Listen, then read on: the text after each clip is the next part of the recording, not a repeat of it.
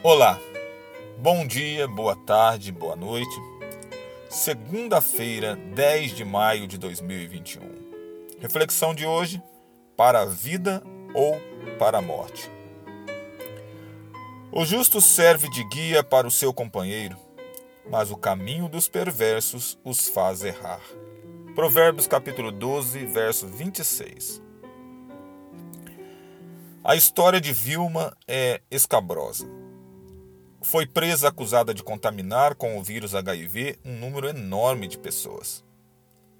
Confrontada pela justiça, disse que depois de ter sido sempre fiel a seu esposo e ter sido contaminada por ele, saía todos os dias para se vingar dos homens. Ela se relacionava de propósito com todos os que se aproximavam dela. Queria levar para a morte o maior número de homens. Ela diz isso sem sinal de arrependimento. Vilma não teve tempo de ser julgada. Morreu pouco tempo depois de ser presa. O caso de Vilma horrorizou a opinião pública. Muita gente dizia entender por que ela havia agido desse modo. Uma pessoa em desespero chega ao limite da irracionalidade. No entanto, o texto de hoje fala do perverso, que, sem aparente justificativa, leva o maior número de pessoas para o caminho do mal. O provérbio de hoje fala do poder da influência. Palavras, atitudes, gestos e posturas exercem influência nas pessoas que nos rodeiam, desde os familiares até os companheiros de trabalho, de estudo ou membros da comunidade. Um pai que fuma ou bebe está transmitindo uma mensagem para os seus filhos. Não diz com palavras, mas com a sua conduta está afirmando: Filho, eu sei que você me admira e gostaria de ser como eu quando crescer. Então veja o que estou fazendo e faça o mesmo. A influência é um dos maiores dons que recebemos de Deus.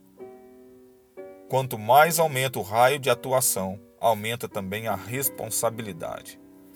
Alguém disse com sabedoria: És responsável por aqueles que conquistas. Para onde estou levando as pessoas que me amam? Que valores estou transmitindo? Quando o dia do acerto de contas chegar e eu estiver diante do tribunal divino, terei que explicar com detalhes porque fiz o que fiz e disse o que disse. Ó oh, Senhor, tu conheces o caminho melhor do que ninguém.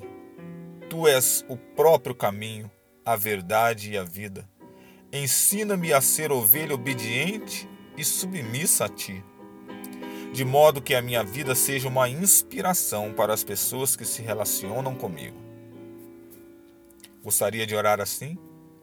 Faça-o no silêncio do coração, no recôndito da alma e enfrente hoje os desafios da vida sabendo que o justo serve de guia para o seu companheiro, mas o caminho dos perversos os faz errar. Meditação de Alejandro Bulhon.